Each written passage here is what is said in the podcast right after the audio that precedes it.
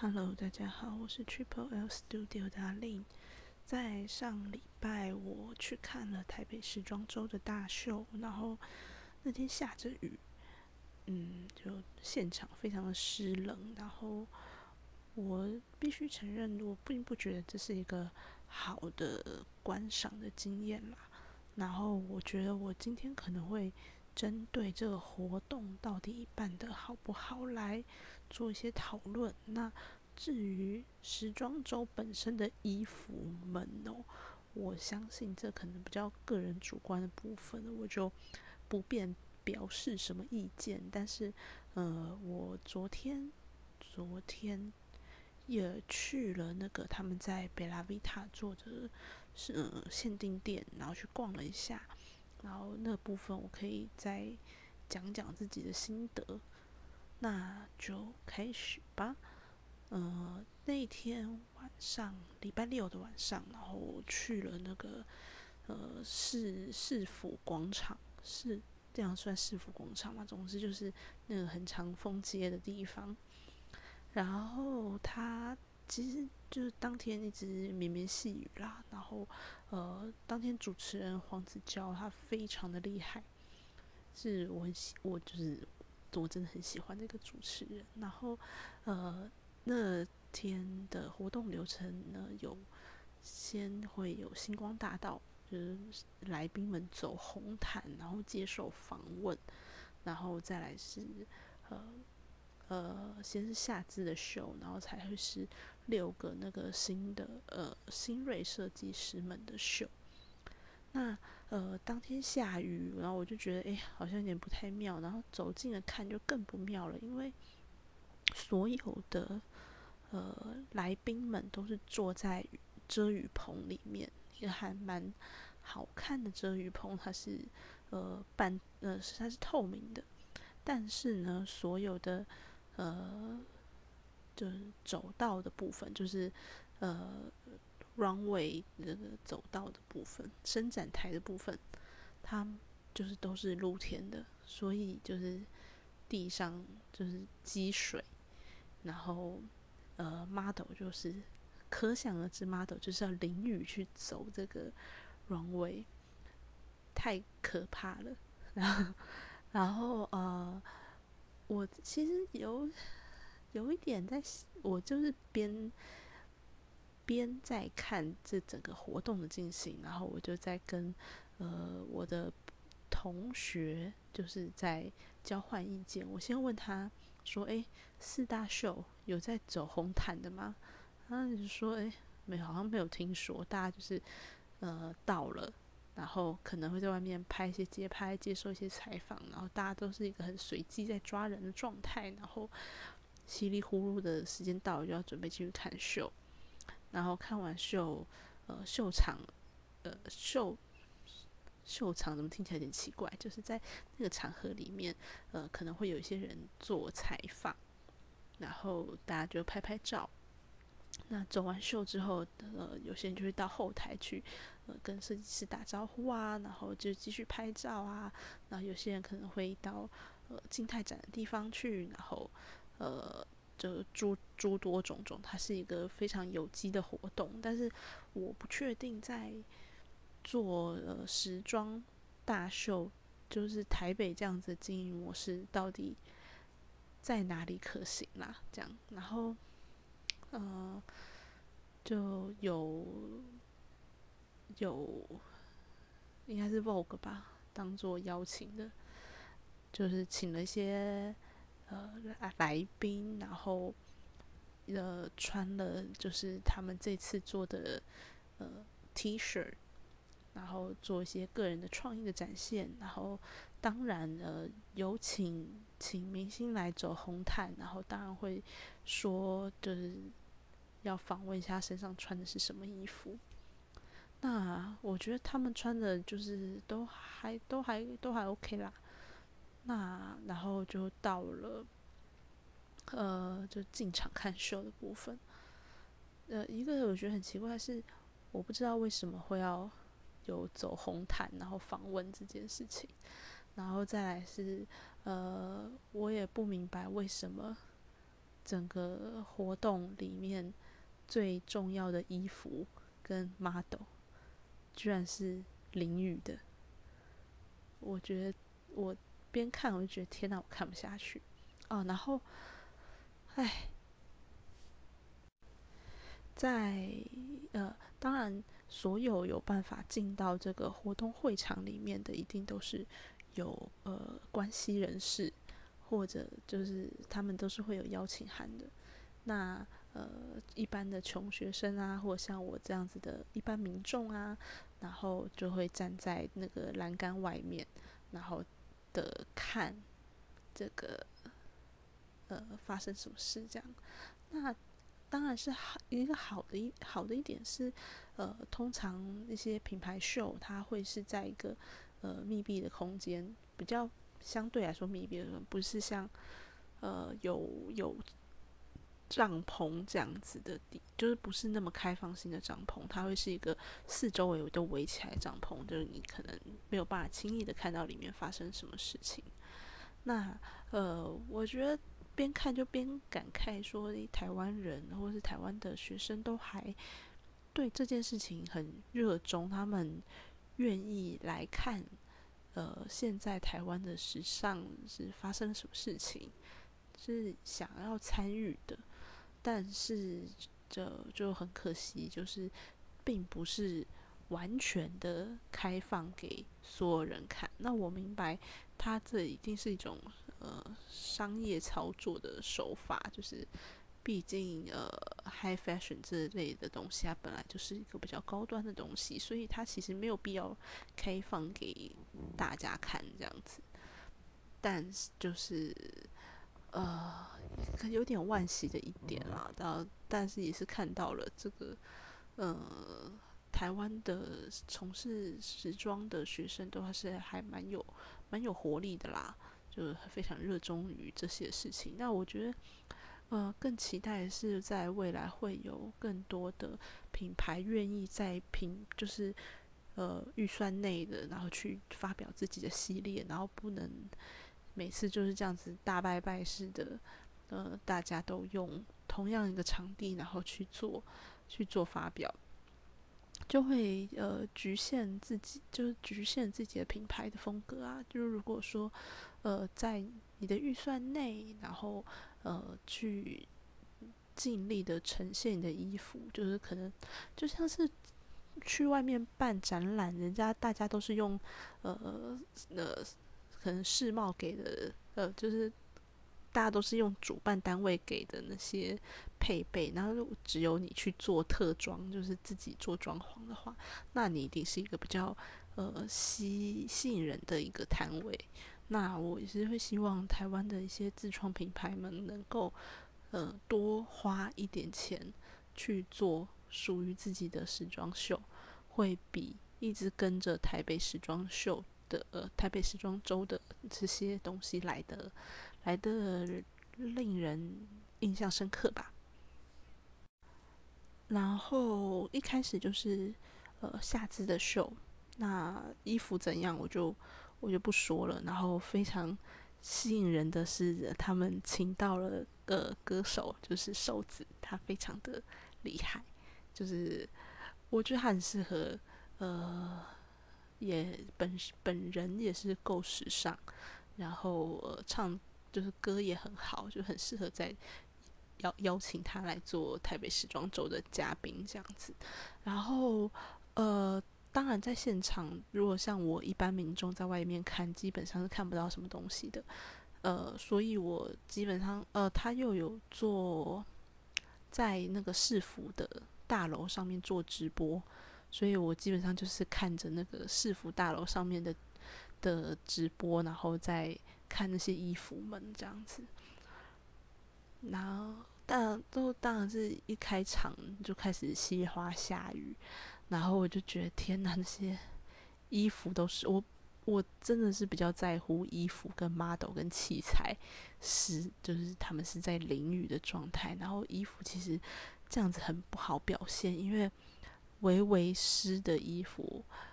呃，都贴在身上。就是缺，如果我是要做出空间感跟飘逸的感觉。那但是我裙子一直粘在我的脚上，我一定觉得非常痛苦，而且这很考验 model 走路的功力，因为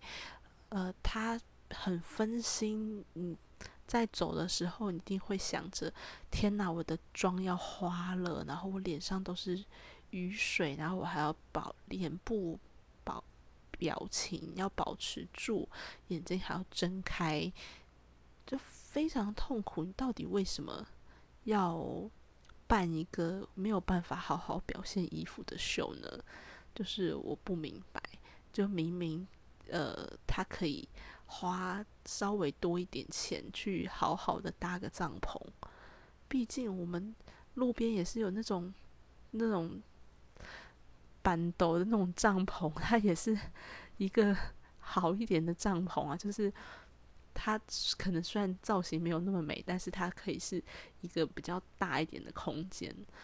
就不会像是我为了漂亮，然后租那些比较小的帐篷，然后结果整个伸展台都是要淋雨的，然后我就看到那些灯，地上的灯上面都有一个玻璃的罩子，呃，不是不是玻璃，就是透明的罩子罩住它，以防器材进水。但是那些 model 那些衣服，他们就很可怜的一直在淋雨，我真的觉得看了就好痛苦哦。然后在呃各个秀的串场中间，就是串场串的很华国美学，就是呃耍大旗的啦，然后呃火舞的，就是脚上喷着烟火，或者是呃什么现代舞的。那个串场真是可以再好好想一想了，那我就就看了非常的尴尬，然后可能也是因因为这是一个大拜拜的秀，然后比较着重在于这个活动的本身。那针对服装来说，大家真的是也不一定是有用心在看，然后各个品牌。拿出来东西都还算不错，那但是就是基本上就是很很基本的一个系列，大概就是十十二套到十五套左右吧。那呃多的像夏姿，它可能它好像套数就比较多。那基本上大家好像都有十二到十五套这样子。那呃我上次有说自己有戏，觉得可以值得关注哪几个品牌？那在看完之后，就会觉得爱许就是 Ash 这个品牌是我会想要更想去认识它的。那其他的基本上也是很不错，但可能是不是我喜欢的风格。那我也呃在就这些风格上，有也跟我朋友就是。边看直播边讨论啊，那我比较喜欢干净洗练的路线，那他就很明白的说，他觉得这些东西很无聊，就是单纯的颜色啊什么的，他觉得很无聊。那每个人喜好不一样吧。再还是哦，因为我朋友他不在台不在台湾，所以我就会拍一些照片给他看，然后他就说，哦，这样子有办法成为个系列吗？然后。我就很很残酷的说，嗯，虽然就是十五套啦，但是它能够用的布料颜色，你就从要么就从颜色上统一嘛，要么就从布料上统一，然后不然的话就是一些细节的重复的出现，都会让你这些衣服产生一种系列感啊，整体的感觉。那这我觉得这是一个很基很基本的。呃，如何在呃变变化多端的服装中找到一个一致性？那我觉得从这些要点就可以比较轻松的达成，就是布料的接近，跟呃材质的接近，颜色的接近，呃或者是细节的重复的出现，都会让整个系列的衣服比较有整体性。那同样的这几个品牌里面，有的做的还不错，有的就做的不是怎不是那么有强烈的系列感。那每每个人关注的主题不一样啦，所以我就又是不方便再多说些什么，就如果有兴趣的人，真的可以找一下这些呃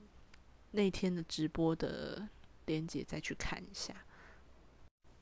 那真的是讲到那个这个秀在下雨的时候，呃，我真的觉得对于衣服的表现不是那么的容易，因为我因为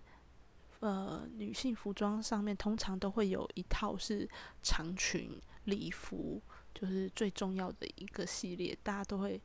最重要一套啦。这样，那下雨天就非常不利于长裙的表现，因为正是所有的 model 的手都是。紧紧的抓着自己的裙摆的，那如果你遇到那种很飘逸的材质啊，甚至那个裙子都会粘在腿上的，那走起路来更痛苦，然后又无法表现衣服，然后所有的裙子呢也不能够拖地，所以就是要么就是拖地啊，它就会脏，然后它就会呃颜色会深，因为湿了，然后就会有重力。看起来就不是那件衣服本来想要有的样子，那我就会觉得非常的可惜。就是我觉得这次下雨这件事情，就最让我觉得很惋惜的地方是衣服没有办法好好的表现。然后刚好前几天呢，我就去了那个贝拉维塔，我本来要去看那个爱马仕的呃一个展览，叫做 b o d i a s h 呃。但是我就整个逛太久了，我没有注意到那个在爱马仕二楼的这个小小的展览呢，它只开到八点，所以我一走进去呢，我就说，哎，我想要去二楼看那个展览，然后贵哥就跟我说，哦，我们的展览只到八点，我就哦，好吧，我改天再来。这个展我也是。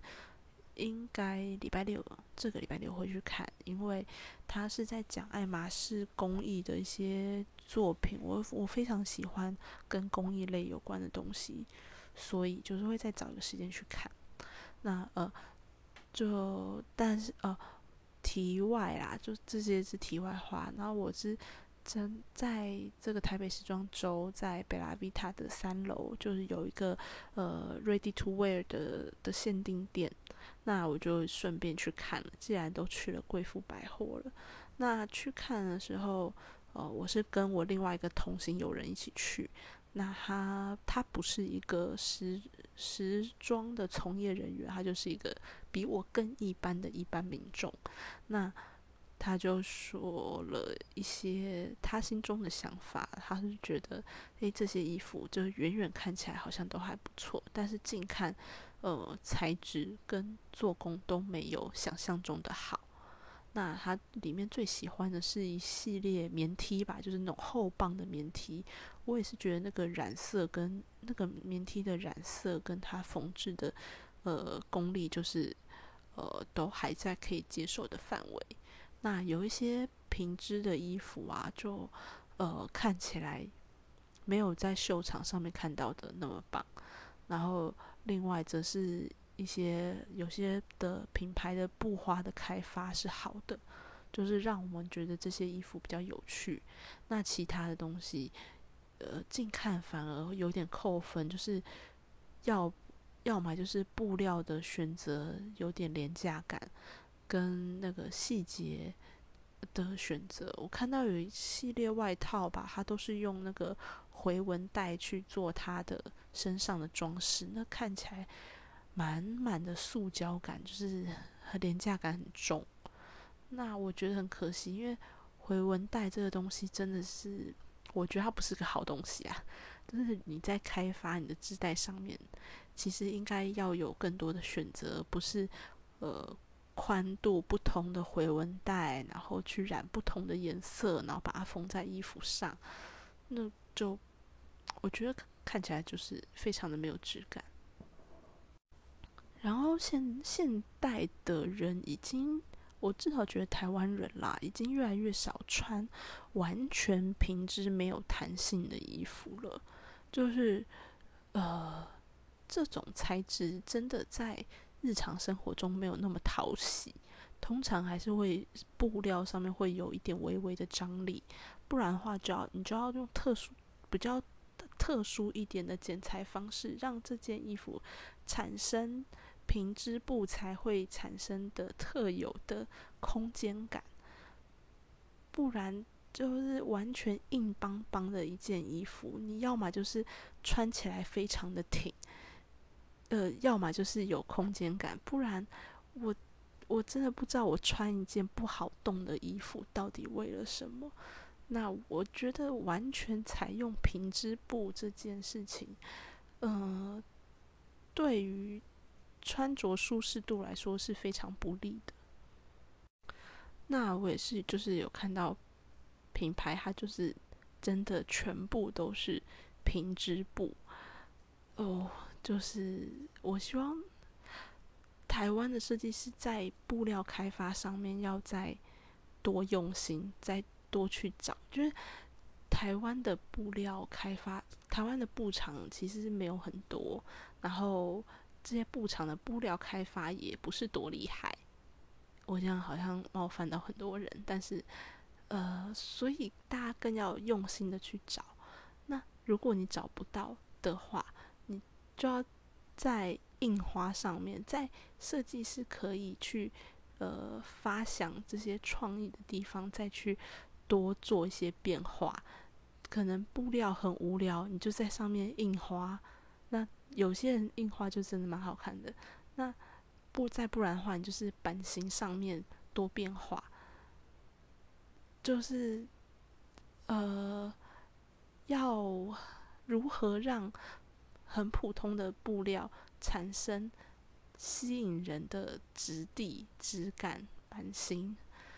这就是很很考验设计师啊。那我其实。真的也希望台湾的布厂、布商能够，呃，多引进一些布，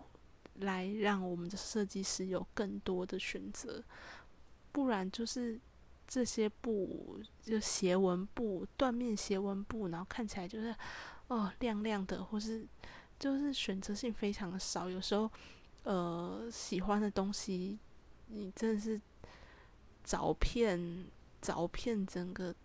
台湾找不到自己合用的布的时候，真的非常痛苦。然后就想说，我为什么不去念纺织就好了？这样子，我想要织什么布就可以织什么布之类的。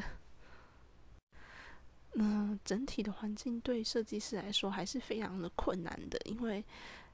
要呃整个产业上下游是是不不太一样的。呃，设计师品牌比较常处理的里的平织布的这个部分，呃，台湾的供应商就没有那么的充足。那呃，如果说是呃，像是运动运动机能布之类的，那它又不一定会出给设计师品牌，因为量太少。我不如去做那个国际的运动品牌，Nike、艾迪达那类的，我赚的比较多，就是。这类的事情就总是非常的矛矛盾啊。那要怎么样可以找到少量开发的或是精品开发的这样子的布厂，真的是很困难。就还没倒光光，真的是啊，就会谢天谢地。所以台湾设计师在找布上面比较辛苦，然后而且眼界也会没那么好，因为你看到的布太少的时候，你已经不知道是。因为我没有看到好看的布，因为我没有找到好看的布，而导致我作品差，还是因为我看布的眼光就差了，所以我作品差，这就很两难啊。嗯，好的，那大概就是整个台北时装周，我在看完了大秀，然后跟近距离看到这些呃衣服之后的一个想法，呃。所以台北时装周大大概就是做到这边告一个段落吧。然后我现在在努力存钱买器材，就是麦啊、耳机这类的东西。那我现在用的还是非常简陋的，就是呃一个耳机，然后呃跟我的手机，然后大家也可以听得出来，我完全没有剪接，反正就是我想讲什么讲出来，然后录进去这样。所以接下来就是要努力存钱买器材，跟啊还有好多想买的东西。然后接下来会做的东西，其实我一直在看那个北美呃北师美台北呃那叫什么的一个美术馆，在科技科技大楼那边北师美，然后他们要做一个台湾的美台湾艺术家的一个展览，然后我再仔细看一下，那我可能会做一系列。的的台湾美术的画家的的生平介绍嘛的介绍吧，因为里面有非常喜欢的画家，就是陈静陈静女士的作品，所以我就想要介绍一下。我还不知道自己能够做到哪里，然后最近也是非常的忙碌。那嗯，大概就是这样子了。那这周末。这周末我会去看一个呃演出，叫做眼球先生的什么健身猛男地狱之类的吧。我我蛮喜欢眼球先生这个插画家的个人的风格，但是我从来没有看过他的舞台剧，所以我有点好奇。然后要去爱马仕看那个那个展览。大概就是这样子了，然后我希望还能够继续跟大家再分享一些在呃服装服装工作这件事情上面的跟我自己兴趣的，然后跟一些有的没的想法。所以如果你有想要听我说些什么，或者是你也跟我一样对于这些事情好奇，或者是想要分跟我分享一些。你觉得有趣的译文活动资讯的话，请留言给我，或者是在 Instagram 上面留言给我，应该是寻找阿令点 L E N G 阿令人就可以找得到我了。期待和大家的互动。哦，对了，我嗯昨天去看了那个《千年一问》，就是正问的纪录片。呃，有一些事情想要分享给大家啦。当然，我觉得就是郑问老师，我我我先去看了前去年还是前年，先去看了郑问的那个呃他的纪念纪念的画画展吧。然后做的非常用心，然后我非常的喜欢原画的震撼力，真是太棒了。然后这次做这个。这个千年一问这个纪录片的时候，而且我本身也是个纪录片爱好者，我就有机会就去看了。但看完之后，我其实，在 PPT 上面就写了一个普雷文啊，我觉得他整个作品呈现的没有那么的好。然后我觉得拿这部片来作为纪念郑问老师，哦，我觉得。看到会令人蛮难过的，就是他有些运镜的方式，跟他的呃访谈的导导演的做法，都令人觉得没有那么成熟。那我自己也在想，如果是我自己来做这部片的话，会是把它怎么样子的成成为怎么样子的风格？因为像我朋友。就是那个一般民众中的一般民众，他就觉得，诶，他想要更了解郑问老师是如何做这些创作的。然后，但是在这个纪录片里面呢，比较讲的是他的一生的一些，呃，四四海为家吧，然后跟他创作的一些想法，跟其他人对他的看法，可能对于。呃，如何创作这些东西，或者是他怎么选择这些题材的，他并没有琢磨的很深刻。但是我觉，就呃，期待可能十几二十年之后，如果还有人就是记得郑文老师的话，愿意再为他拍一个纪录片的话，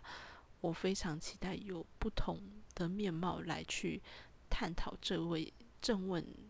这位漫画家跟他所。为我们带来的这些美好的事物，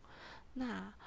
呃呃，为了支持国片，为了支持纪录片，为了支持正文老师的这个想法，我觉得呃，如果你喜欢的话，我很欢迎你去看这部片，但是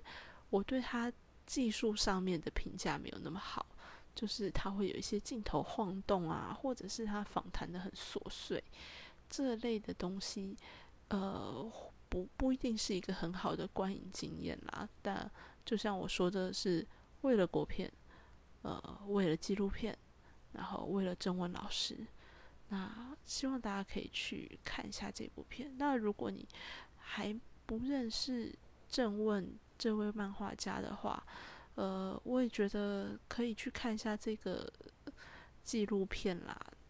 然后它里面的原画真的是非常的令人震撼，就是大就是你看完纪录片之后就赶快去买漫画的这种概念。那先这样。期待我下礼拜还可以继续更新，最近真的好忙，Love you，拜拜。